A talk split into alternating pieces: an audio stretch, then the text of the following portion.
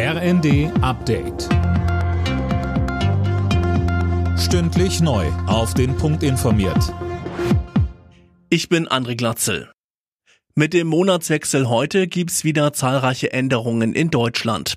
So fällt zum Beispiel die EEG-Umlage weg, der Strom wird dann etwas günstiger. Außerdem steigt der Mindestlohn auf 10,45 Euro die Stunde und auch die Rentenerhöhung wird wirksam.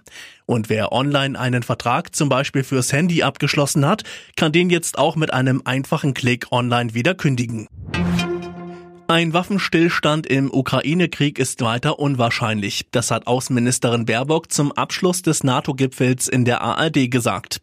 Russland müsse erst die Bedingungen dafür schaffen, etwa durch humanitäre Korridore für Zivilisten. Selbst da ist es nicht möglich für das internationale Rote Kreuz eben diese humanitären Korridore wirklich in größten Maßstab einzurichten. Oder auch die Frage, dass das Getreide nicht aus der Ukraine kommen kann. Da gibt es ja auch diese extremen Bemühungen der Vereinten Nationen, wo wir auch als Bundesrepublik Deutschland jetzt mit dem G7-Vorsitz ganz eng dabei sind. Selbst da sperrt man sich von russischer Seite. Und deswegen ist diese kaum erträgliche Situation da.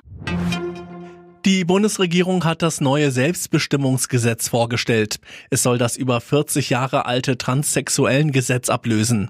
Sönke Röhling, dabei geht es darum, die Angaben zum Geschlecht im Ausweis zu ändern. Richtig, und das sieht noch vor, dass man zwei psychiatrische Gutachten und eine Gerichtsentscheidung vorlegen muss. Bis vor wenigen Jahren war auch noch eine Operation zwingend notwendig. Alles sehr teuer und mit viel Aufwand verbunden.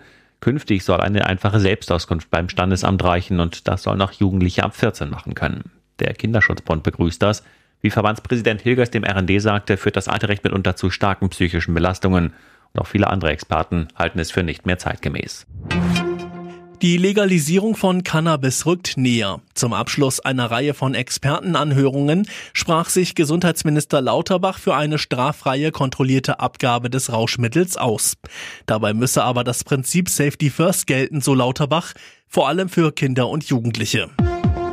Alle Nachrichten auf rnd.de